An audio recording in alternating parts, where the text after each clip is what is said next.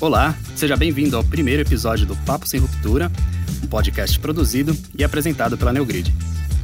Meu nome é Gustavo Fioco, sou profissional da área de supply chain, apaixonado pela cadeia de abastecimento, e no cenário atual, onde consumidores se tornam cada vez mais exigentes, aumenta ainda mais a relevância da cadeia de abastecimento dentro das organizações.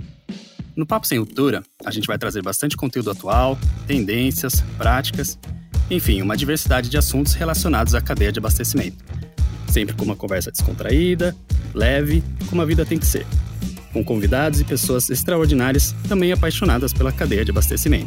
E hoje a gente tem aqui dois convidados, duas mentes brilhantes da Neogrid, o Carlos Aguiar e o Fernando Chaves. Tudo bem, gente?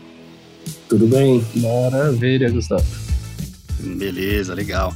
Então hoje a gente vai falar de um assunto bastante intrigante aí, acho que é de interesse da, da nossa comunidade da cadeia de abastecimento, que é o, a, o supply chain ou a cadeia de abastecimento 4.0, né? A gente vai falar um pouco da origem, tendências, o que ela significa, as tecnologias disponíveis, benefícios. Tentar esmiuçar um pouco mais esse assunto, uh, que acho que é de, de, bastante interesse e é bastante abrangente. Mas antes da gente pular na pauta, acho que é legal a gente falar um pouco sobre uh, quem somos nós, né? Chaves, você e Carlos Kim. É, comentem um pouco, façam uma apresentação de vocês, por favor. Bom, eu sou o Carlos Aguiar, eu já sou o PO da NeoGrid, Product Owner. Eu atuo nos produtos de replenishment da NeoGrid. Já estou na NeoGrid há mais de cinco anos. Na cadeia de suprimento como um todo, já tenho uma experiência de mais de 15 anos, considerando o tempo de promoção e etc. É, um detalhe interessante, eu sou biomédico, fora analista de sistemas também, é, com MBA em gestão de negócios. E basicamente a cadeia de suprimento é o que me move no dia a dia e é o que move todos nós, claro. Eu sou o Fernando Chaves, tenho oito aninhos de casa na Neogrid. Na verdade, a Neogrid foi o meu primeiro contato com a cadeia de abastecimento e a partir daí eu fiquei viciado, maluco, atrás de o que, que era aquilo, né? Eu sou formado em sistemas de informação, curiosidade, eu sou músico, pai do Cauê, da Alice e da Helena. Muito legal, já tá formando uma banda aí, hein? Já tem um músico e mais três. banda completa, hein, Chaves? Ah, excelente, excelente. Bom, pessoal, eu acho que a gente entrando assim, antes de entrar realmente esmiuçar o assunto, né, da, da cadeia de abastecimento 4.0, eu acho que é legal trazer um pouco de contexto histórico, né? Para mim, quando, quando essa, essa, terminologia começou a surgir, ela, ela foi algo curiosa porque eu queria entender por que 4.0, né? Da onde vem essa, a, a, essa, esse 4, esse número 4.0, né? E, e eu tenho ali minhas, minha vaga lembrança das minhas aulas de história na, no ensino médio, enfim. E a gente teve várias etapas da evolução industrial, né? Ah, e acho que essa cadeia de abastecimento 4.0 vem conectado com essa evolução da indústria, por se dizer, né? Então a gente teve ali né? Tenho aqui a minha colinha, finais do século XVIII, uh, XVII, na verdade, a questão da primeira evolução industrial, que vem, vem relacionado com a produção mecânica mesmo, mas através de, uh, de vapor, movimento a vapor, a água, né? Depois a gente teve ali, uh, finais do século XVIII, algo mais voltado para eletricidade, né? Produção em massa. Depois, anos 70, 60, 70, toda a parte de eletrônica, TI, produções automatizadas. E agora a quarta revolução industrial, que entra mais nesse, nesse, nesse contexto de grandes dados, né, inteligência artificial, como automação e, e a parte cibernética, digamos assim, ajuda não só a supply chain, mas várias outras áreas, como operações. É, como é que vocês veem isso? É, essa é a origem mesmo da, da, da cadeia de abastecimento 4.0? Eu queria que vocês falassem um pouco sobre isso, da, da experiência de vocês também nesse relacionamento histórico. Olha, histórico vai ser difícil a gente falar, né? Porque né, metade da gente só viu aqui duas revoluções, a gente é, pelo menos falo por mim, que acredito que sou mais velho até, é, em que a gente enxergou realmente a, a parte de automação, né? A gente pegou bem o começo, apesar de 1969 ter sido a data que você mencionou, na verdade, a gente só foi ter realmente uma menção disso aqui no Brasil muitos anos depois, né? Isso começou lá nos Estados Unidos, Japão e etc. É, basicamente, isso fez parte do nosso crescimento. Hoje a gente está vendo uma uma situação completamente diferente da indústria, né? E a gente consegue ver isso é, pelos nossos filhos, pelos, pelas crianças novas. É, você vê que a revolução digital, né? Que seria essa parte onde a gente tem mais tecnologia envolvida, ela tá, ela faz parte do dia a dia dessa nova geração. Então, cada vez mais a gente vê que o que a gente tinha no passado hoje não é, é não é tão essencial assim. Nós temos que é, realizar adaptações, né? A gente tem que mudar a forma como a gente enxergava é, todo o atendimento, desde a indústria, né? Que é citado, até o aprendizado atual. Então, fazer parte dessas evoluções é sensacional, né?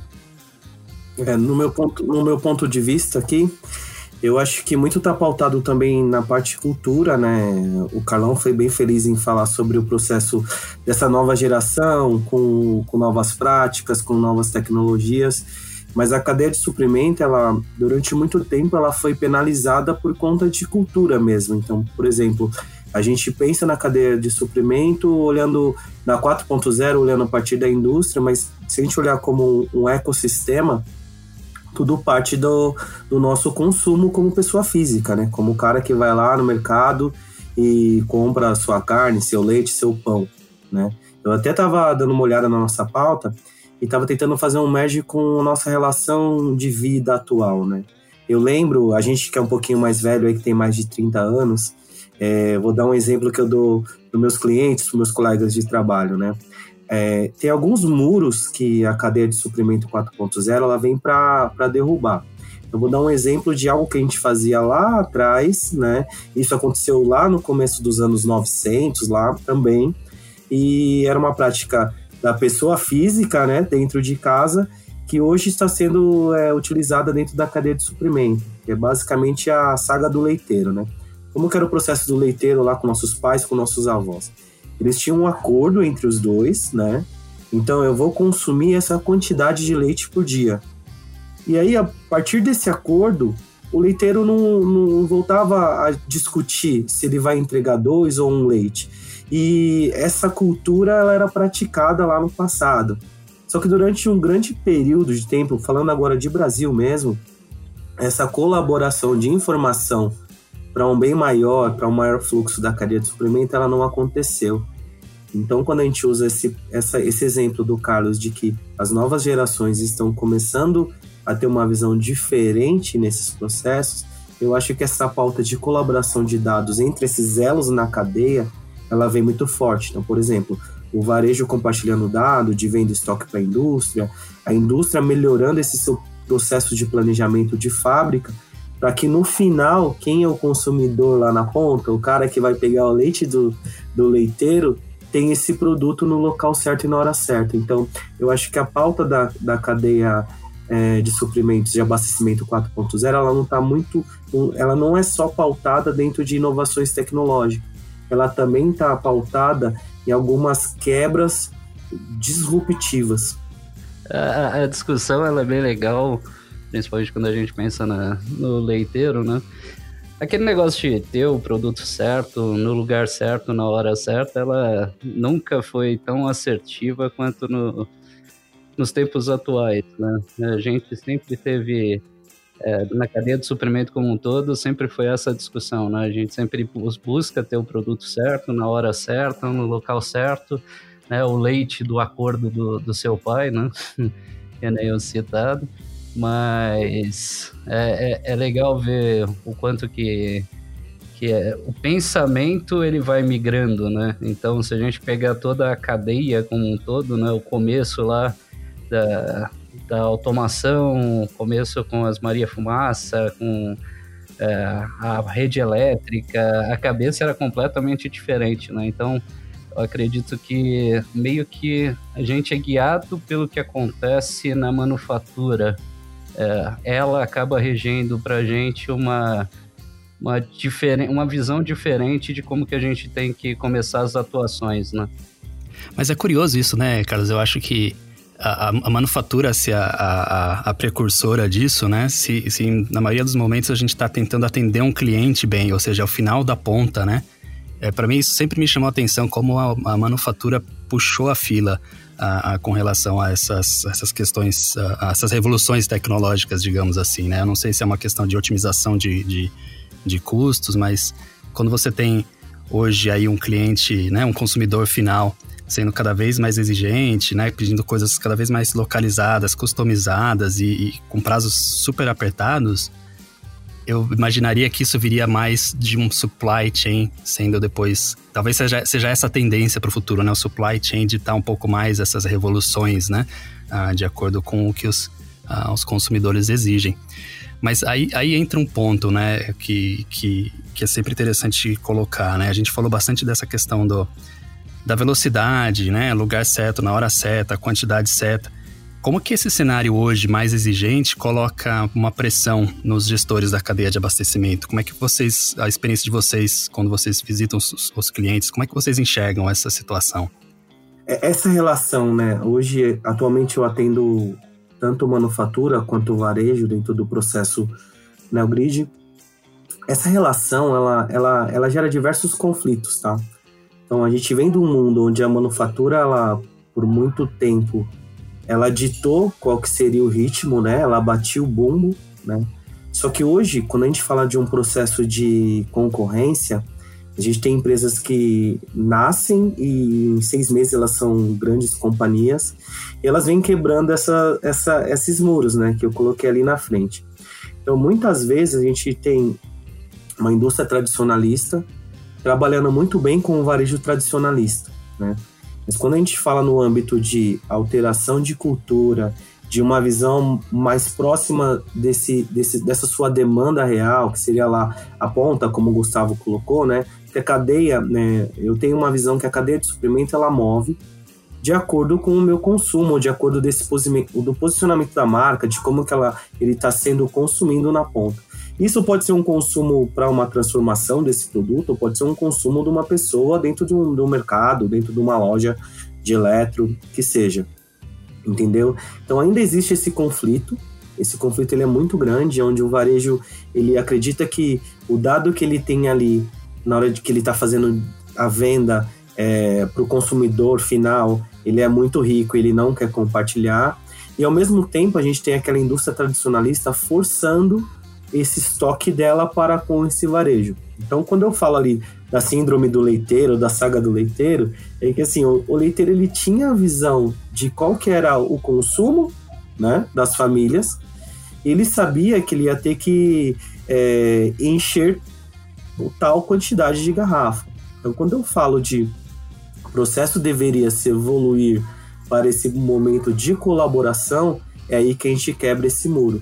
Então, atualmente ainda eu encontro algumas resistências, tanto do lado do varejo tradicionalista, onde ele tem esse dado e ele não quer compartilhar com a indústria, por mais que a indústria tenha a maior inovação, o melhor processo, esteja de acordo com todas as certificações de produção de supply chain, a gente tem o varejo limitando esse dado para que a, a, a, indústria consiga fazer um, um, um planejamento melhor dentro de casa.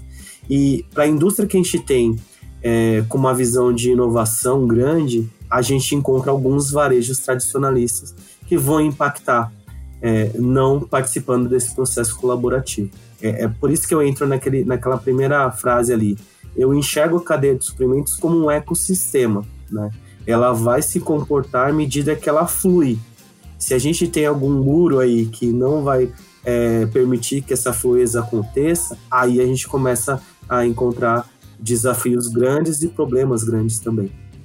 É aquela resistência natural que a gente tem sobre é, tudo que é novo, né? Então, se a gente vê assim, ah, como que está o Brasil posicionado nessa visão do 4.0? Será que as nossas indústrias e os nossos clientes em geral eles estão prontos para isso? O preparado, fora tecnologicamente falando, né? A gente tem que ver também psicologicamente, né? Então, é, o que a gente consegue ver é que, cara, 13%, acho que era esse o número, se eu não me engano, vi recentemente isso na TV. que está atuando realmente na área de utilizar a indústria 4.0, né? Você vê domingo de manhã lá, quando está assistindo o grandes empresas, pequenas empresas, grandes negócios lá, que você vê alguma, alguns lugares que realmente começaram, né? Mas no geral, eu acho que tem muita pressão externa, óbvio, é, só que ainda não está maduro o suficiente para algumas coisas, né? Eu sei que vou dar um spoiler já do que a gente vai falar um pouco mais para frente, mas a gente tem que citar, né? Por exemplo, a gente fala de blockchain, né? Blockchain, uma cadeia em que um conversa com o outro. Isso no papel é sensacional. Você imagina que finalmente a gente consegue ter essa é, lógica de é, que a gente vai ter toda uma cadeia entrelaçada, mas se você vê como que funciona o nosso varejo predador ou mesmo é, como que os clientes enxergam a disponibilizar completamente as informações, você vê que talvez o mercado ainda precise de um amadurecimento um pouco maior. É lógico, isso é tempo, né? Sim. A gente não pode falar assim, ah, vira de uma hora para outra e agora funciona, Sim. né? Tem vários filmes que até citam isso, né? aquele cara que novo chegando e querendo implementar muita coisa, às vezes também faz coisa errada. Então, tem que adaptar, né, bicho? É, é muito bom, muito Eu acho que é, são, são níveis de maturidades diferentes dentro da, das organizações, não só dentro das organizações, mas as empresas em si, né? Então, é difícil ser generalista, né? Numa situação que a gente está que a gente está entrando numa nova revolução industrial, digamos assim, né? Então, existem momentos diferentes para cada uma das, das organizações, né? Mas acho que como você comentou, Carlos, acho que é um bom momento para a gente uh, entrar num... Talvez não no detalhe, eu acho que cada, cada ponto do, do, do Supply Chain 4.0 pede um podcast específico. Acho que tem muita, muito, muito conteúdo. Mas acho que só para contextualizar um pouco, uh, o, o, que, que compõe, assim, o que, que é realmente o Supply Chain 4.0? Ah, dá para a gente pegar, tem, tem um, acho que é um site é do governo, ele fala exatamente indústria 4.0. É lógico, a gente consegue pegar isso em vários livros, né? Já estão disponíveis por aí, que já é uma realidade desde 2016, quando aquele Oliver Scalabre, sei lá, o francês que foi apresentar lá no TED, falou do, da próxima revolução industrial. É, a gente consegue olhar, vai, o que, que a gente tem de fato, né? A gente tem a manufatura aditiva, ou seja, o 3D, né? Modelagem 3D. Muita gente até tem a impressora 3D. Eu trabalhava com uma pessoa que o marido dela já estava brincando e fazendo é, bonequinhos para vender, né? Você vê até onde vai, né? Inteligência artificial, isso a gente está trabalhando no dia a dia, ainda mais eu como produto na Neogrid eu sou obrigado a saber sobre todas essas tecnologias e eu tenho que saber aonde implementar, que é aí onde é que está o segredo da coisa, né? A internet das coisas, pô, esse é fácil pra caramba, né? A gente vê isso aí no nosso celular. Quem já não levantou uma suspeita assim de quando tá conversando, precisando realizar uma compra, fala alguma coisa com alguém, mexe no celular, tá lá. Aparece o que você estava precisando comprar. Então, a, internet das coisas é, é, a possibilidade de você linkar todas essas coisas em um, um mesmo lugar, né? Aí é lógico, tem também a parte da onde a gente fala de sistemas cyberfísicos, né? É, a gente teve automação, então tinha aquelas, aquelas ferramentas, lá, aquelas máquinas que elas faziam sempre o mesmo movimento repetitivo. Isso aí a gente vê na, nas fábricas, nas indústrias que produzem carro e etc. Então sempre tinha aquela máquina lá que pegava uma porta, colocava ela, etc. Hoje a gente consegue ter a mesma coisa que antigamente ficava um cara ali ou a máquina fazia automático. A gente consegue ter a mesma coisa só que com é, muito mais detalhe, ou seja, a máquina ela não repete exatamente o mesmo movimento, né? E isso é lógico, a gente consegue abrir para machine learning, consegue entrar em muito mais tecnologia. A ideia aqui é que a gente, cara, o que a gente fala de revolução, o que a gente fala do 4.0, a gente está falando indubitavelmente da tecnologia. Até na área que eu falei que eu atuei, né, que é a área de saúde, a gente tem a biologia sintética. Então, isso já tem alguns anos, né, que, que existe, né, a gente já ouve falar há muito tempo, mas ela está ficando cada vez mais Sim. forte. Eu acho que eu acho que também o advento da, da internet, né? E agora principalmente a nuvem, né? Cloud, cloud vem para suportar, então a gente ter a possibilidade de ter maior processamento de dados, maior armazenamento de dados, isso possibilita é, que a indústria, que, que as empresas possam trabalhar de forma mais efetiva nesse dado e, e olhar com mais criticidade as causas raízes, né? Que são os problemas que acarretam numa falta de produtividade ou numa, num atraso de lead time ou numa não entrega de um produto, entendeu? Acho que é, esse momento da revolução tecnológica ele vem pautando muito essa indústria 4.0 e, consequentemente, a cadeia de abastecimento 4.0. É, eu acho que isso é uma boa lembrança também, né? Quando a gente fala de nuvem, né? É, por que, que a gente tem essa, essa necessidade de armazenar as coisas em nuvem? Não só segurança, né? Mas é lógico, aqui a gente está falando de supply, não está falando de tecnologia, mas é porque a indústria 4.0 ela visa o que toda a revolução anterior visava, né? É, o que, que a gente quer? Por que, que a gente tem as revoluções? Basicamente, redução de custo e aumento, de, da, aumento da sua capacidade, né? Sua produção. Então, aumento do seu atendimento capacidade. Se a gente precisa de tanta tecnologia, inteligência, etc., é lógico que a gente não vai conseguir fazer num computadorzinho da nossa casa, né? Precisa de uma capacidade operacional de suporte muito grande.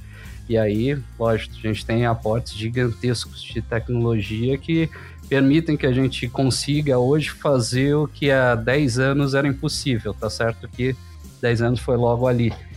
Mas é assustador o crescimento, né? A gente sabe sobre isso, já ouvimos a história do, do Bill Gates sobre o quanto que ele falava que é, uma máquina nunca ia chegar no processamento de um ser humano e hoje a gente vê que é completamente diferente, né?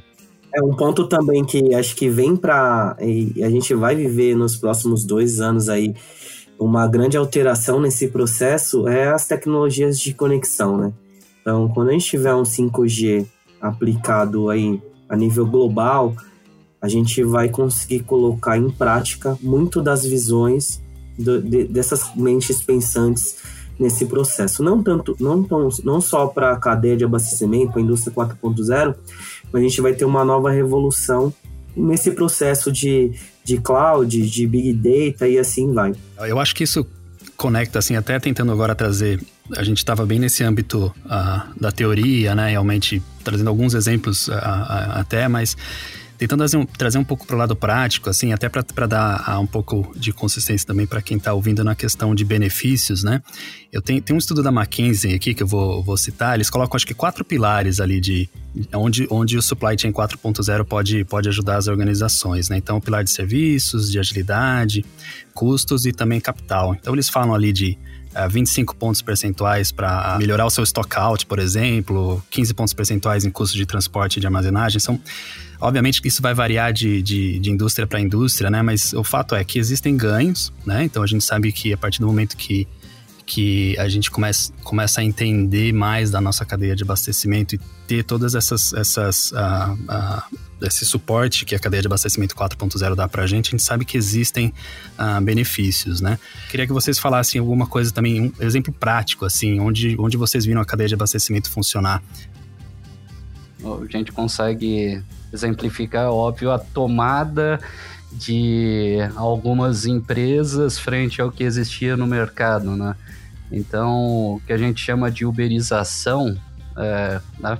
graças a Uber, é, é, uma das coisas que a gente consegue colocar logo de cara que deu o diferencial para a nossa tocada atual. Né? A gente já fala de, de uberização de transporte, ou seja, uma pessoa agora é, lógico, não nos tempos de Covid ainda, mas está tá crescendo bastante, onde uma pessoa que tem já seu caminhão e etc. consegue realizar os envios. A gente olha os exemplos da Amazon, que está utilizando aqueles centros de distribuição remotos. E, cara, um, esse vídeo desse francês que eu comentei com vocês do, do TED, é o Oliver Scalabre, ele já falava em 2016 sobre pequenos centros de distribuição que seriam já. Ele cita, na verdade, pequenas indústrias, mas o custo operacional seria ridículo para você deixar dentro de casa. Mas pequenos é, centros de distribuição onde você consegue regionalizar a sua demanda. Então, quando eu, quando eu falei que, cara, o que a gente olha para fazer uma revolução é reduzir custos, isso é um fato. Se a gente consegue reduzir os custos, a gente busca reduzir custo e aumentar a nossa participação, aumentar a nossa demanda. É, quando se a gente regionaliza, a gente não só alcança aquela história de preservar o meio ambiente e tudo isso que é de suma importância também, mas a gente tem uma redução na carga do transporte, a gente tem uma redução no tempo de atendimento que a Amazon faz hoje é, é fora do comum e é lógico, a gente agora tem dentro de casa, né, a Magazine Luiza que também procura atender da mesma forma. É, esse tipo de, de tomada, de decisão, esse nascimento das empresas que o Chaves falou, que nasce uma empresa hoje, daqui a pouco ela já vale milhões, é, eu acho que isso vai ser uma constante, aquele que conseguir se manter atualizado, mas com um foco muito grande no atendimento do consumidor final, ele vai ter um ganho muito melhor. Eu acho que ele que vai conseguir se manter anos e anos aí, né? Esse processo das novas empresas é, é muito bom para que as maiores que têm alguns vícios comecem a aprender. Então a gente vê aí um Uber, que é uma empresa recentemente, aí de menos de 10 anos, é, mudando todo o processo de, de transporte né, das pessoas. É, eu acredito muito nisso. Então, às vezes a gente tem alguns vícios, né? Até o nosso fundador ele, ele chama de ortodoxia, né? Então, por que, que a gente está fazendo isso dessa forma? Ah, porque lá atrás a gente tinha uma limitação e a gente tinha que fazer dessa forma. Até o exemplo lá do hotel, né? Que a gente sempre ouve nas palestras dele. Né? Por que, que o hotel faz o check-out check meio-dia e o check-in duas horas? Porque ele não tinha tempo lá atrás, quando a gente não era informatizado, para poder organizar todas aquelas reservas e realocá-las, né? Mas por que, que a gente está fazendo isso dessa forma ainda hoje, né? Então essa é a grande provocação. Quando tiver empresas pequenas chegando para quebrar algum desses paradigmas, algum desses muros, alguns desses vícios, a gente começa a perceber que existem gigantes que não estavam fazendo dessa forma, né? Então a gente usou aí a Amazon como exemplo, né? O que, que a Amazon está fazendo diferente de um grande varejo? A gente tem vários varejos aí é, para exemplificar, não só no Brasil, nos Estados Unidos e em vários outros lugares. Por que, que a Amazon virou referência, né? Está muito pautado nessa, nesse, nesse olhar para algo que a gente não conseguia enxergar. A gente está tão viciado em fazer algo da mesma forma que a gente não consegue ter aquela visão de helicóptero, né? Olhar, sair de dentro do escritório e olhar de cima. Né? Então, eu acho que isso vem, essas novas empresas, essas novas tecnologias vêm para agregar e para provocar nós, né, que estamos já há mais tempo fazendo isso, é, para repensar se realmente isso a gente estava no caminho certo, por que, a gente não está ganhando tanto ou não está economizando tanto quanto essas menores.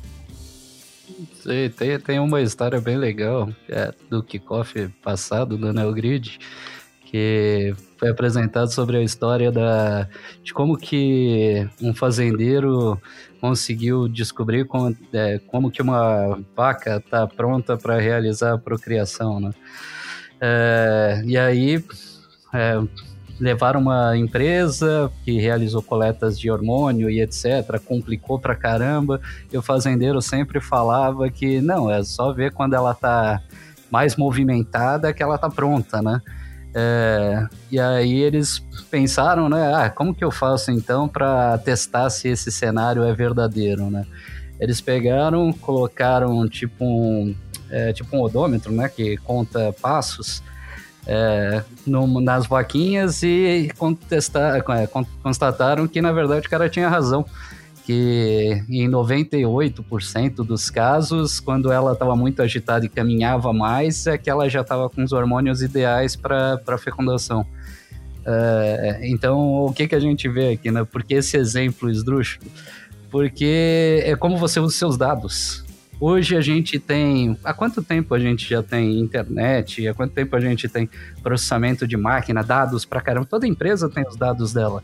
É, ter os dados não é trabalhar os dados. Então, essa é a grande diferença, onde a gente consegue realmente ter um diferencial de atuação. Não importa simplesmente você ter milhares de dados, não ter aquele dado com qualidade, né, que é o que é um diferencial da, da atualidade e saber trabalhar esses dados. A gente ouve muito falar de BI, de Big Data, mas o, o tratamento dos dados e a forma como a gente analisa os dados é que traz um, um, diferencial muito grande. Acho que essa é a parte prática que a gente pode colocar mais em pauta, né? Ah, o que, que a gente tem de ganho? Assertividade. É aquela velha falácia, né? Dado por dado, é, sem eu conseguir interpretá-lo, não é nada. É, eu lembro desse exemplo e eu lembro de um choque que eu tive logo quando eu entrei na Neogrid, porque eu também trabalhei durante um período como consultor ali no, nas ferramentas que hoje o Carlos é o, o produto, né, nas, nas, ferramentas de planejamento, de reposição. Eu lembro da gente fazendo uma leitura de dados de inseticida, né? E na minha cabeça eu achava que inseticida vendia em tudo quanto é lugar, em São Paulo principalmente. E aí um consultor falou: não, inseticida não vende na, nas áreas que tem muito prédio, vende mais na periferia. Aí eu fiquei pensando, mas faz sentido o que ele está falando. E aí foi começar a dar uma lida, né? E realmente, é, onde tem mais casas, que tem mais incidências de insetos, de pernilongo, e assim vai, é onde que está o maior consumo de inseticidas. Onde a gente tem grandes áreas com prédios, é, a venda é muito menor. Então esse é um exemplo também rapidinho de como que a gente faz uma análise desses dados. Um assunto interessante ali, tentando conectar com o que vocês estavam falando, a gente obviamente tem a Amazon, o Uber e várias outras grandes, grandes indústrias ou empresas uh, como referência, né? Então a gente olha para esses caras e fala, poxa, isso realmente é o, é o lugar que, que várias organizações gostariam de estar com relação a processos, enfim, mais falando até mesmo da cadeia de, de abastecimento. Uh, mas chegar lá, até tentando colocar a gente um pouco o pé no chão, né? No, no, na grande maioria, a grande maioria ali, a maioria das empresas, a gente a, a gente enxerga que está ainda num patamar, não está lá, né? Então, se uma, uma, um gestor hoje da, da cadeia de abastecimento, ou uma indústria, uma organização, se ela quiser chegar lá, ela não vai fazer isso tudo de uma vez, né? Então, são, acho que são ganhos incrementais. Como é que vocês veem isso, assim? Esse é um caminho a se seguir, ali tentar atuar num, num, num elo mais fraco ali da, da, cadeia de abastecimento, onde o ganho vai ser maior? Esse é o caminho? Ou como, como que vocês veem essa estratégia de implementação de uma cadeia de abastecimento 4.0? A forma de implementar, que eu falei lá no começo, né? Não é fácil. É, a, a, o Uber e a Amazon, eles já nasceram com um conceito muito moderno. Então, a gente não está falando que, ah, é, se você simplesmente não virar um desses caras modernos, você não vai permanecer. É lógico que você não pode ignorar a revolução, você não pode ignorar que existe essa necessidade, mas você tem que atuar exatamente aonde o mercado está indo, né? Então, por exemplo, nessa época agora com, com Covid, é, adiantaria por alguma coisa você ter lá é, inteligência para ajuste da melhor previsão, não adiantaria muita coisa, porque simplesmente a demanda que existe hoje não é a mesma demanda que existiu no passado. 90% das empresas se baseiam numa média dos últimos anos. É, eu sempre vejo uma variação, né? Usam ah, média 12, média 6, média 3. Depende do status do produto, eu vou usar uma dessas médias. É, e a aplicação de sazonalidade pode parecer uma coisa muito simples para quem é da, de produto e quem trabalha muito tempo na área, mas não é algo tão fácil de implementar assim. Então, muita gente não utiliza. Mas o que, que a gente poderia, então, utilizar nessa, nesse período, né? Aqui eu vou citar uma coisa antiga, mas com modernização já, que seria a teoria das restrições, por exemplo. A gente tem lá ah, o real consumo. A gente sabe que já existe um cálculo, isso é passado em qualquer faculdade de, de supply. É, você tem lá na engenharia logística, você vê sobre, tem matérias exclusivas sobre real consumo, é, o, o emprego, como você emprega melhor o real consumo nessa situação. Cara, previsão não existe, real consumo é o melhor dos resultados. A única coisa que você tem que saber é como que você ajusta aqueles pequenos gaps que o real consumo é, não consegue atender. E aí é onde a gente consegue implementar uma ferramenta que consegue se ajustar a esse período, a essa variação do tempo. Uma outra coisa que a gente vê indústrias que ainda não têm maturidade para fazer, por exemplo, é, um planejamento de demanda. E aí tentam realizar um planejamento de demanda com ainda é, indústria 4.0. Não vai adiantar nada. Não vai adiantar nada porque você as equipes ainda não possuem a experiência suficiente para realizar nenhum processo simples, então ter mais informação só vai complicar mais ainda. Eu acredito que insights, que são informações que você pode ter de maneira muito mais simples, e que possa te dar um guia, um direcional, ele vai sendo insights assertivos com muito mais fluxo de informação, é o tal do Big Data, é o Big Data, são os BIs. Eles podem trazer um resultado muito a curto prazo, então você já tem informação, você só tem que trabalhar essa informação você consegue resultado a curto prazo sem altíssimos investimentos. Você não precisa criar uma tecnologia nova, nem gastar absurdos para alocações para isso. Então, acho que assim, existem maneiras de você investir em melhorias, em melhoramentos, em entrar nesse mundo, mas sem gastar tudo de uma vez. Você pode ir entrando aos pouquinhos, é natural, só não pode ignorar, né? Vídeo exemplo da Kodak, que né, não enxergou aí que a impressão de fotografia não ia durar, né? Eu queria fazer um adendo sobre algumas coisas que o Carlos colocou aqui, mas não tão técnico, não tão consultivo, né? O Carlão ele colocou um ponto aqui bem interessante das, da, por mais que a indústria não, a, a empresa não possa virar uma, uma Amazon, mas sempre perseguir e olhar quais são as melhores práticas, ela gera resultado. Então, se a gente olhar hoje o cenário atual que nós temos com a crise do Covid, é, Tirando o varejo de alimentos, de bens de consumo, os varejos que são de outros segmentos que não investiram em olhar o seu e-commerce, eles estão sofrendo muito, entendeu? Então, hoje a gente vê um, um, um monte de clientes, um monte de empresas buscando evoluir o processo de, de venda digital por conta da crise que nós estamos passando. Então, a dica de sempre estar tá olhando quais são as melhores práticas, é, o que, que o mercado está consumindo, o que são os novos processos de inovação, elas são muito válidas. Um outro ponto sobre a teoria da restrição, e não falando sobre a aplica aplicabilidade dela em processo de supply em si, é, falando ali da sua primeira pergunta, Gustavo, é, utilizar essa teoria para olhar aonde que é o meu tendão de Aquiles, aonde que eu tenho a minha restrição, né? É, fazendo esse tipo de análise, é, dissipando esses problemas, eu consigo ter uma visão de que por onde eu deveria começar primeiro, né? É, ah, eu tenho um problema fiscal, eu tenho um problema logístico, eu tenho um problema de planejamento. É, a primeiro ponto é olhar para dentro de casa e fazer essa análise. Ah, minha análise, meu problema está no meu abastecimento, meu problema está no meu fornecedor de matéria-prima. Então, ela também te permite trazer uma, uma análise com, com respostas super assertivas para que você tome essa decisão de qual que seria o primeiro passo que a sua empresa deveria dar. Eu acho, eu acho essa abordagem ah, interessante, assim, para para mim, quando eu, quando eu escuto alguém falando do exemplo da Amazon, eu, obviamente, é, é, a gente levanta a bandeira e fala, legal, é ali que a gente tem que chegar.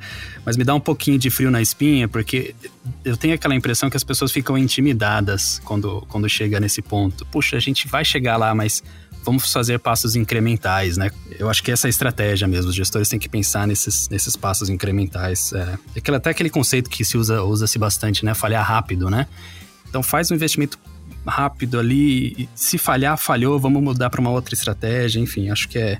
Acho que esse é o, é o caminho, acho bem interessante. Agora, indo. Assim, acho que, acho que foi o Carlão que citou aquele exemplo do, do, do fazendeiro que estava ah, vendo o comportamento da, da vaquinha ali se movimentando, qual era o momento da, da procriação. Eu acho que aí entra no ponto do, do quanto ainda a mente humana ela é importante para interpretar esses dados e dar os insights né, na, com relação a, a toda essa, essa gama de dados informações que, que estão sendo geradas. Então, uh, fica claro aí que, que uh, por mais que a gente tenha, por exemplo, uma inteligência artificial por trás e, e, uh, o Big Data, enfim, a gente ainda precisa do ser humano ali, de certa forma, saindo daquele trabalho mais mecânico, digamos assim, né, de consolidação, mais trazer um pouco mais de informação, mais de inteligência ali em cima do, da, da informação que foi gerada. É, aí eu trago aquele. Acho que, eu acho que Hollywood tem um pouco de, de culpa nisso, né? De colocar medo em cima da inteligência artificial, né? Eu sou ali um, sou um cara que cresceu nos anos 80, assisti muito Exterminador do Futuro. Eu acho que o Carlão ali também, não sei se o Chaves acompanhou o Schwarzenegger ali. Eu já ficava imaginando Falei, caramba, esse cara vai sentar numa mesa aqui vai fazer sales forecasting em algum momento, né? Com toda essa inteligência artificial ali. E, e, e, não é, não é, obviamente, né? Não é por aí, é um, é um exemplo bem, bem caricato, né? Mas uh, acho que até trazer aqui uns dados da, da Deloitte, Instituto de Manufatura, acho que é bom citar um pouco algumas informações, isso focado mais no mercado dos Estados Unidos ali. A área de manufatura nos Estados Unidos, até 2028, ela vai gerar ali uns 4,6 uh, milhões de, de empregos, né? Parte disso são pessoas se aposentando, né? Saindo realmente, né? Do mercado de trabalho mas a outra parte também são novos, novas, novas atividades que vão ser geradas pela, pelo, pelo desenvolvimento da indústria, né? E, e aí eles mencionam que desses 4,6 milhões de, de novos trabalhos, 2,2 a gente tem um gap. Como é que vocês enxergam isso nas organizações hoje? Assim, isso as organizações estão preparando os profissionais, ou os profissionais estão se preparando, né, para algo que vai vir em 2028. A gente nem sabe o que vem em 2028, né? Então, para mim, isso fica um, é um desafio, né? Como a gente se prepara para o que a gente ainda não sabe exatamente o que vai vir com relação à tecnologia. Como é que vocês estão enxergando isso com a preparação dos, do, do, da força de trabalho para absorver essa, a, essa atividade? Vou deixar você começar agora, Chabão. Depois eu entro aí. Tá me colocando na armadilha, hein, Carlão? Carlão. Nada, que ele falou. Ah, Gustavo falou de filme, agora ferrou, bicho. Vou ter que estender a história aqui pra caramba com o filme. o mais viciado em filme que a gente conhece. É assim, é, infelizmente a gente não consegue ter uma visão tão ampla né, do que vai acontecer, ainda mais nessa velocidade que a tecnologia e inovação ela, ela vem andando, né? É, eu acho que cada dia a gente vai pautar de aprender é, com esse movimento, né? Eu acho que no, no cenário atual as empresas têm que se preocupar com aquele exemplo que o Carlão deu, é o dado. Hoje, dado é, é muito rico. É, ter o dado, confiar no dado, é, tratar esse dado e, e, ter uma interpretação boa desse dado, ela pode trazer um ganho muito grande dentro das empresas. Então a gente vê hoje o advento de. Hoje o que a gente tem mais é as empresas contratando cientista de dados. Eu acho que nos próximos 10 anos aí esse cenário não vai mudar tanto. Né? Pode ser que a tecnologia que, que dê esse suporte para análise de dados ela possa mudar, possa, possa ser mais ágil, mas eu não vejo nada tão diferente para essa posição. Eu acredito que hoje é, quem está muito próximo de tecnologia, engenharia, nessa parte de análise de dados, vai se dar bem no mercado de trabalho. Bom, vou então entrar nos filmes agora. Abre o IMDB é, aí, né? o, o Exterminador do Futuro realmente é um, um exemplo que a gente tem. Não chega nem a ser né, inteligência artificial ou inteligência do, do Spielberg, era até mais divertido. Mas a gente pensa mais no Wally. Sabe aquele cenário do Wally, onde tem os robozinhos que fazem tudo, aquele bando de gordo em uma cadeira flutuante, só mexendo nas maquininhas e parece que ninguém trabalha? Então, esse, esse, é um medo, na verdade, que existe desde o começo da, da história da Revolução, né? Então a gente tem um chão de fábrica, sempre teve chão de fábrica. Né? Quem lembra dos filmes do, do filme do, Chap, do Chaplin lá, Tempos Modernos, tava ele lá apertando parafuso, né? Aquilo realmente existia. É, tinha até, antes daquilo, tinha quem colocasse as esteiras, fazia via bicicleta, é, você fazia, você ficava rodando ela para a esteira rodar também. Parece coisa de filme palhaçada, mas não é, é uma verdade, é histórico, né? Então, a verdade, esse medo de perder é, o emprego por causa da, do avanço da tecnologia, ele é natural, é, mas eu acho que isso ele, ele casa com a evolução do ser humano como um todo. Eu acho que antigamente a gente tinha um estudo muito mais precário, ou, né, vamos falar lá da primeira revolução, a gente não tinha estudo nenhum não existia especialização, não existia nada. E aí o ser humano foi evoluindo, aprendeu a fazer algumas coisas. Hoje tem muita gente, praticamente todo mundo tem um celular na mão e sabe mexer com o celular. Então, assim, é, os empregos eles vão migrar, né? Então, como que a gente vai sustentar isso?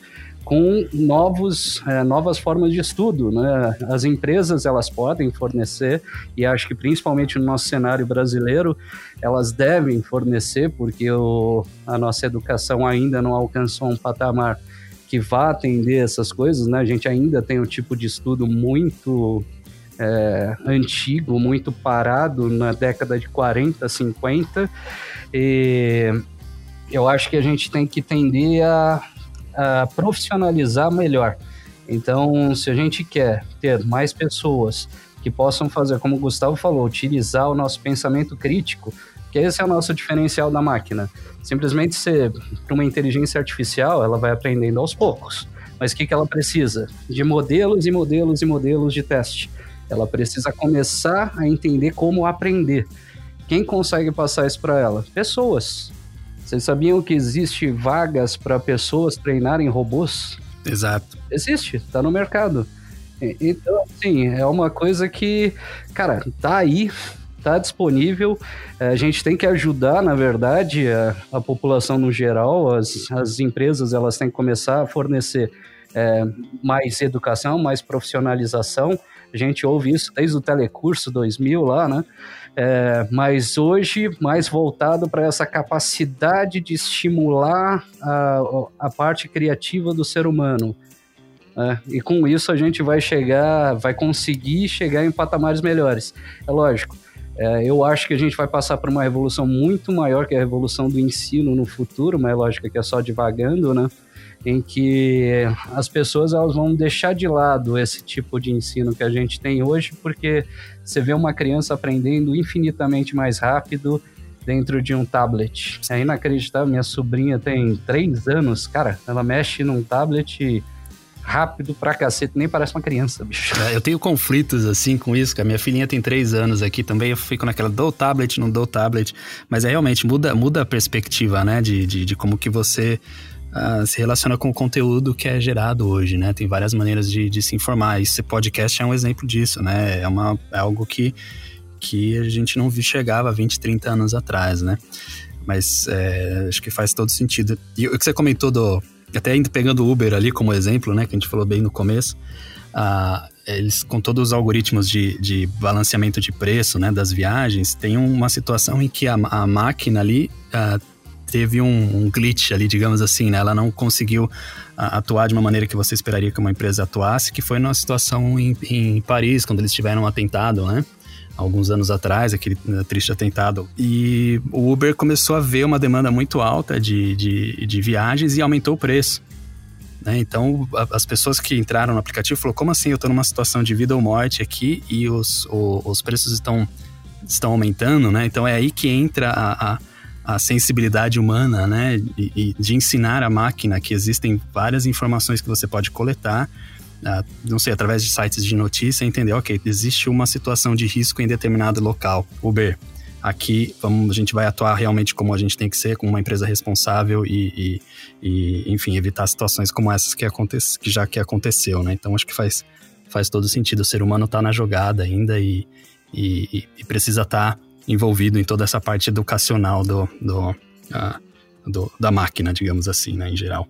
Então, pessoal, a gente está tá falando muito dessa, dessa questão de, de dados, né? De como a gente coleta dados de consumo, informações, geolocalização, uh, tudo que você faz na internet hoje, isso cria informações e dados para que as indústrias possam usar isso e de uma maneira, obviamente, dentro da, da ética, né? De te oferecer um ad, né? Um, um, uma, uma campanha ali de uma promoção, enfim. É, mas a gente, a gente entra, toca num assunto um pouco delicado, que é a questão de privacidade da, da informação. Né? Então a gente sabe que hoje existe essa vertente, existe uma discussão de do quanto informação a gente está colocando na, na nuvem para ser utilizada, né? E isso eu acho que vai ser, assim, pensando até em desafios, né? Eu acho que isso é um desafio, né? Não só para a cadeia de abastecimento 4.0, mas para qualquer área que vai utilizar a informação. Como é que vocês enxergam isso? Isso é realmente um, um, um fato? Precisa ser tratado uh, de uma forma uh, transparente? Como é, que, como é que vocês enxergam isso? É, isso é, isso é mais fácil, né? Porque isso é tanto realidade que a gente tem a Lei Geral de Proteção de Dados hoje. Todos os produtos eles têm que se adequar a, a manter apenas os dados é, que não são é, essenciais, né? Que não são confidenciais, não são de pessoas por pessoas. É lógico, isso está no mundo inteiro, é, desde o escândalo do Wikileaks aos vazamentos de diversos sites gigantescos. A gente tem cenários que é uma realidade que nem todos os dados eles podem ficar abertos. Né? Muitas empresas elas se negam às vezes a fornecer algumas informações que na verdade não deveriam. Né? Eu entendo as informações sensíveis, só que informações, por exemplo, de fluxo de vendas, etc., é algo que você tem que colocar lá no seu registro anual de balanceamento, especialmente se você tem um APO aberto ou alguma coisa do tipo. Então, se você não abre seus dados, é, tem medo que o concorrente saiba suas vendas, se ele tiver alguém para analisar é, como que está o seu crescimento da sua demanda, desculpa, mas ele já sabe como você está e como que você está atuando. Não nos mínimos detalhes, obviamente. Mas é, é uma coisa assim que os dados eles são de extrema importância, mas lembrando que os dados eles não são pessoas, né? Então, o que são dados pessoais, tudo bem, é mais do que essencial. Acho que a Lei Geral de Proteção de Dados ela ainda vai amadurecer. A gente não tinha lei para nada na internet, né? Então, vai amadurecer, a gente vai conseguir melhorar algumas coisas, mas a segurança já é uma preocupação há muito tempo, né? Eu não sei se vocês já chegaram a assistir alguns documentários para assustar vocês bastante, então lá na Netflix ele tem aquele Dark Web. Ah. Esse é bem assustador. Pior que, é pior que Exterminador do Futuro, esse cara. Esse é assustador. Tem um do, do Herzog também, Os Delírios do Mundo Conectado. Se eu não me engano, tá na Netflix também. Eles demonstram assim: sim, existem alguns medos que eles são extremamente necessários, mas é graças a esses medos, graças a esses vazamentos, que hoje a gente tem uma segurança de informação muito maior. É, quando a gente fala de hacker, né, a gente, todo mundo assistiu provavelmente aquele filme de hackers, né? É, em que o carinha entrava lá inacreditavelmente sem conexão nenhuma e conseguia fazer tudo. Era fantástico. Mas é, as empresas elas contratam pessoas para tentar invadir. Existem testes né, que muitas empresas de tecnologia utilizam, que eles servem exatamente para mostrar onde, estão, onde estão as vulnerabilidades. Uma empresa que não tem essa preocupação, ela é um alvo fácil e se ela não tiver o mínimo de preocupação, desculpa, mas você não pode participar dessa revolução. Então comece a se preocupar ontem, assista esses documentários que eu comentei e vão dar uma lidinha em alguns outros livros que depois eu comento também, que é para vocês ficarem atentos, porque é muito perigoso deixar os dados expostos por aí.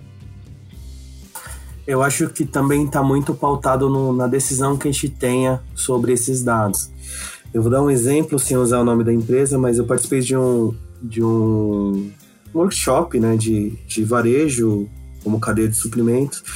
E aí um varejo de farmácia apresentou que ele tem controle sobre os dados dele, né, que são aqueles dados que você passa o seu CPF ali no checkout para ganhar algum tipo de desconto.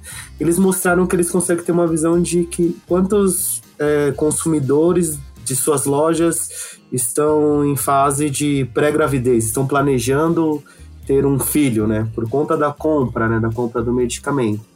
Então, é, a lei de proteção de dados, né? É, não só as empresas, mas as pessoas que utilizam esses dados em internet, em rede social, é, todos têm que ficarem é, ativos né, e, e, bem informados sobre, sobre tudo isso que vem acontecendo, para que não caia né, nessa armadilha. É, voltando lá naquele comentário do filme, né? Tem muitas pessoas que têm medo da revolução das máquinas e tal. Mas o dado é um dado, ele é muito rico, né? Então, não só as empresas, mas as pessoas também que estão participando desse processo atual também tem que começar a se preocupar. Né? Eu também vou ter uma dica referente a esse, esse processo de, de dados vazados, né? Mas eu acho que isso parte da gente, não só das empresas, é CNPJ e CPF em conjunto, para que a gente consiga usar o dado de um, para um bem maior, né? não para invasão. É, vou só pontuar mais, um, mais uma coisinha aqui. É, os seus dados eles estão inteiros disponíveis também na, na internet quando você pesquisa hoje em dia.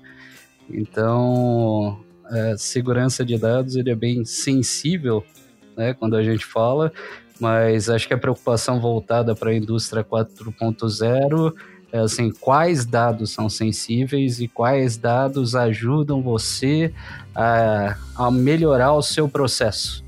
Então, acho que é isso que tem que ter na consciência, né? Muita gente ficou brava com, o, vou citar agora, informação recente só nesse momento, mas o, quando o nosso governador autorizou utilizar a, localização dos celulares para poder identificar quem estava evadindo da quarentena, né? É, muita gente achou que isso era ilegal, né, que ele estava é, acabando vetando né, a, o direito de ir e vir, mas na verdade não. A única coisa que, que ele faz é posicionamento geográfico sem identificação do, da persona. É, isso, as torres de telefonia, elas podem fornecer para você, mas sem, é, sem que isso invada o espaço de um indivíduo. Então, dependendo da forma que você usa o dado, ela é legal. Dependendo da forma que você pre pretende utilizar ele, você pode melhorar, inclusive, uh, uma análise da sua demanda. Mas isso é só para demonstrar o quanto que o dado ele pode ser bem utilizado ou mal utilizado. Ah, no fim da história, ah, o, o, benefício de ter informação é justamente para oferecer um serviço melhor para o cliente final, né? Então, acho que olhando todas essas iniciativas que, que já existem para a gente ter, ah, preservar informações como, como vocês dois já citaram bem, ah, informações delicadas e sensíveis, né? Tendo esses mecanismos, a gente ah, acaba extraindo somente aquilo que vai beneficiar o, o consumidor final, né? Então, acho que isso que é que é a principal mensagem. Excelente. Muito bom. Uh, pessoal, a gente está caminhando aqui. Assim, isso é papo que dá para umas duas, três horas, acho, de conversa. Uh, eu queria finalizar, assim, com dois, duas, dois comentários de vocês. Uh, talvez, primeiro focando qual, qual, é a tendência, o que, que vocês esperam, pensando em cadeia de abastecimento 4.0, para o próximo ano, assim, olhando um ano de horizonte pra, de hoje para daqui um ano, o que, que vocês imaginam de uh, que pode acontecer com, com, com a cadeia de abastecimento 4.0? É, a gente já falou um pouquinho sobre blockchain. Eu acredito que os primeiros testes, testes aí de blockchain para a gente fazer uma análise da parte de transporte, ele vai ser muito válido inclusive para identificar fraude, perdas e a gente conseguir fazer um rastreio melhor. Então, eu acho que o primeiro, o primeiro passo aí para que a cadeia de suprimento 4.0 ela tenha uma, um, um início de revolução dentro da revolução seria isso, a utilização do blockchain para a gente poder usar em processos de missão crítica. É, compondo o que o, o Chaves falou, né? O blockchain seria sensacional se a gente conseguisse ter realmente adesões maiores, né? Isso é o que eu falei lá no começo, né? Contanto que as empresas comecem a ter é, uma visão de que os seus dados elas não são 100% sigilosos e vão ajudar tanto você como a cadeia inteira de suprimento, eu acho que um crescimento que é visível agora no mercado é a necessidade de implementação de inteligência artificial em tudo. É, gente, a inteligência artificial ela tem que ser utilizada com é, com o, no local certo. Então não adianta você criar uma inteligência simplesmente para ela ficar é, mudando a posição de um menu ou algo do tipo, ou falando que vai resolver um problema que na verdade é, qualquer árvore de decisão resolveria. É, quando a gente fala assim, ah, cara, ano que vem, o que que pode ter? Essa é a parte legal, né? A gente tem tanta revolução, o crescimento da tecnologia ela é, é tão grande, ela é tão rápida que é difícil a gente mensurar exatamente o que a gente vai ter. Mas eu acho que vai aumentar ainda mais a, a questão de, principalmente por causa dessa crise. Essa crise ela meio que mudou o nosso patamar, a nossa visão. Imagina, ah, vai, alguns meses atrás, uns três, quatro meses atrás, antes de sermos pegos pela pandemia, como que era a maior parte do nosso consumo? O nosso consumo, a maior parte dele era pessoalmente, a gente vai até o local. Existe aquela fração que compra via web. E hoje, tem ainda gente que se arrisca a sair, mas muita gente hoje não realiza nenhuma compra mais pessoalmente. Eles compram via web. O que o Chaves falou há um tempo atrás, ah, é, basicamente eu tenho agora é, um monte de, de empresa que elas estão atuando no ramo online que começaram agora. Bacana. Eles começaram agora porque é o único lugar para eles gerarem receita. Mas pensa nos vovozinhos, nas vovozinhas, que eles não faziam compra online nem ferrando, porque, né, vão roubar os meus dados, vão roubar minhas informações. É, e hoje, né, todo mundo precisa realizar a compra. Então, o que, que a gente tem com esse processo, com essa mudança? Não só o pessoal vendo o quão fácil é, então a gente conseguiu. É, de uma crise, né, de um momento horrível, a gente conseguiu ter um fluxo de informação muito maior. Então, hoje, se você pensar assim, o que, que a gente tem de informação disponível? Hoje a gente tem quase todas as residências e o consumo delas simplesmente porque eles realizaram compra via aplicativos. Hoje a gente tem uma mudança de paradigmas em que o volume de informação aumentou tanto que a gente consegue é, visualizar realmente a demanda de acordo com a região que a pessoa reside. Então, assim, é, hoje a gente tem tanta informação que falar o que, que a gente vai conseguir fazer com ela amanhã talvez seja um, um spoiler muito grande de custo. É, a gente tem agora uma chance muito grande de conseguir ter maior assertividade ainda do que a gente já tinha e o que a gente precisa só é que as empresas se comprometam a, a, utilizar essas informações, que eles se comprometam a embarcar nesse mundo. De novo, é, não é fácil você simplesmente ligar um switch e, e você está no 4.0, não é simples. A gente entende culturas de empresa, existem culturas de empresas familiares que são muito difíceis de mudar, a gente tem muitas empresas que já têm os seus processos pré-definidos e para elas é aquela forma que funciona, né? Se a gente pensar na maioria da, das empresas, principalmente de fashion, que ainda atuam com aquela visão de é, envios de grade, eu recomendaria que vocês olhassem os seus dados, verificassem como vocês estão com as suas quantidades e lembrando que as nossas revoluções elas são baseadas em é, aumento da sua posição no mercado e redução dos custos. Se vocês olharem bem os seus dados, vocês não estão reduzindo custos. Perfeito. Acho que estamos. Foi uma boa, boa conclusão ali. Eu acho que, enfim, se a gente se reunir toda semana, sai uma nova perspectiva para daqui a um ano, né? Legal, gente. Acho que é uma conversa bastante interessante, assim, e, e obviamente que a gente deu uma pincelada na cadeia de abastecimento 4.0, né? Cada, cada a, a, capítulo dessa, dessa história, ela, ela cabe em um podcast específico, né? Então, acho que a gente, a gente segue, encerra por aqui, mas acho que antes de, de encerrar, eu queria agradecer a quem, quem ouviu, né? Quem está ali junto com a gente até, até agora. Acho que é super super válido ter, ter o ouvido de vocês, assim. Acho que o podcast é essa mídia bastante íntima, né? A gente tá no ouvido de cada um de vocês, tentando colocar as nossas ideias, conversando, fazendo esse bate-papo. Tem aqui o Carlos também e o, e o Chaves. Super, super interessante, obrigado pela, pela participação. Mas antes da gente falar um tchau pra turma, deixem algumas dicas, assim, vocês têm algum livro, algum aplicativo, um, um, um filme, uma série que vocês uh, queiram sugerir para a audiência? O que, que vocês acham interessante? Eu vou continuar na linha aqui do podcast. É, não é tão voltado para supply, mas eu tenho ouvido muito. Ele se chama Guerras Comerciais.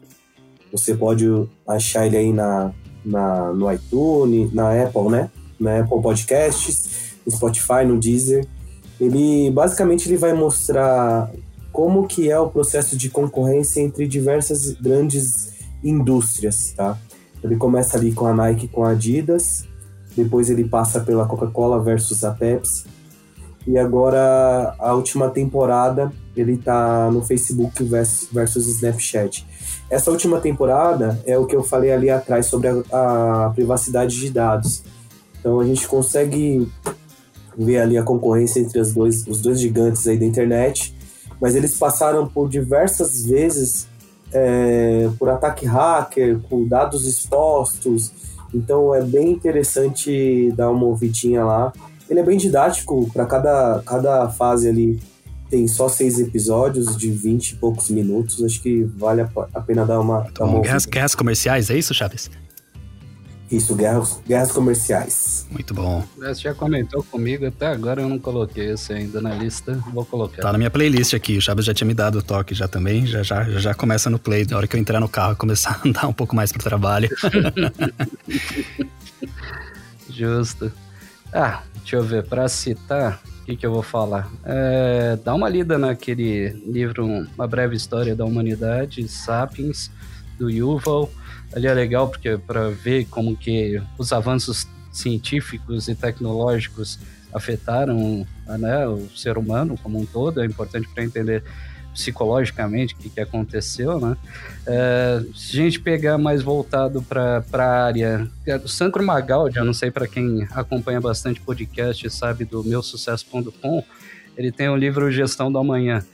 Esse livro aí, junto com o José Salib Neto, ele também fala muito sobre é, como que é a gestão das empresas para o futuro.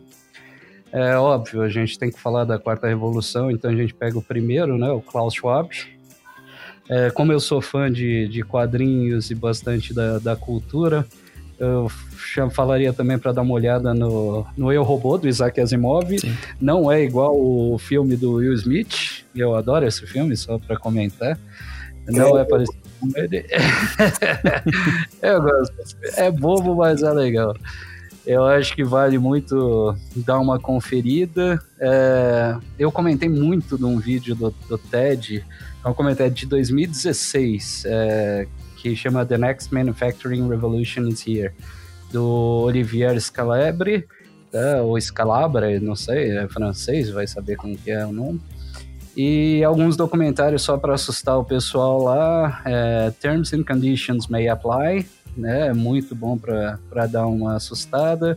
Still This Films, é, This Film, que é, é bom para quem gosta de baixar filme para se assustar com o que pode acontecer. E o Deep Web, que eu já comentei, né? Então, são filmes para você entender que os seus dados e o que você faz, ele pode realmente ter uma interferência futura muito grande. Então, um pouquinho de terror. E eu achei aqui o que eu estava procurando, a indústria 40, né, que é 4.0, mas o governo ia colocar .gov.br, que o governo lá ele tem uma proposta, um incentivo para as indústrias que vão atuar nessa área e que vão gerar é, mais alianças, né? Então é bom para para quem tiver interesse realmente em avançar uh, a sua própria indústria. Né? Excelente. Bastante conteúdo, acho que vai faltar dia para isso daí, hein? Carlão, mas. Ah, com esse tempo agora de Covid, bicho, tem tempo. exato, exato. Eu vou deixar a minha aqui, é uma umazinha só, mas vai conectar acho que com dois, duas dicas que você deu ali, uma do, do Sapiens, né? E a outra que acho que foi do, do meu sucesso. Mas é um, é um, um, livro que é, eu digo que é conectado com esses dois porque é um, é um livro do, do Yuval Harari também, né? Que chama Homo Deus. Ah, ele, ele é o. É, excelente. Exato, ele é o autor do, do Sapiens ali, né? Mas ele fala agora nesse livro um pouco mais do futuro, né? Então acho que conecta um pouco disso com o que a gente estava tá, conversando hoje também. Uh, como é que a gente vai se relacionar, toda essa questão de informações e dados, enfim, como, como as organizações vão se moldar, não só organizações privadas, mas também governamentais, né? Uh, para um futuro que não está tão distante, né? Isso já deve acontecer nos próximos anos ali, então eu tô com a versão preguiçosa, tô com a versão audiolivro aqui, não tô com a, com a física de leitura. Então, uh, quem quiser ali acessa o Audible, tem lá, mas está em inglês, mas também tem o livro uh, em português ali, super, super interessante. Ah, mais uma dica, a gente está aqui no Papo de Ruptura da Neogrid, né? É, a Neogrid ela tem um, um blog que traz as principais discussões dos nossos consultores, diretores, sobre tendências, sobre o que vem acontecendo no âmbito de supply chain no país e no mundo. Então ele está lá na nossa página neogrid.com/blog. Tem alguns textos meus, tem do, tem do Carlos, tem dos consultores e assim vai. Muito bom. Ok? Todas essas dicas a gente vai colocar num texto ali no, no, no show notes, né? Nas notas do, do, do, do episódio. Então fica mais fácil ali, você não vai ter que ficar pausando e tentando escrever ou digitar, é só acessar as notas do, do episódio, onde você estiver ouvindo o Papo Sem Ruptura e, e acessar de forma mais rápida todas as dicas aí que foram dadas. Excelente. Obrigado por essa aí, Chaves. Não pode, não pode deixar passar batida. Muito bom. Excelente, gente. Obrigado aí para vocês. Mantenham-se saudáveis ali e, com sanidade. E até o próximo episódio do, do Papo Sem Ruptura. Grande abraço. Um abraço. Um abraço. O Papo Sem Ruptura está disponível nas principais plataformas de podcast, como Spotify, Apple Podcast, Google Podcast, SoundCloud, entre outros. Escolha sua plataforma preferida e se inscreva para receber as notificações dos próximos episódios.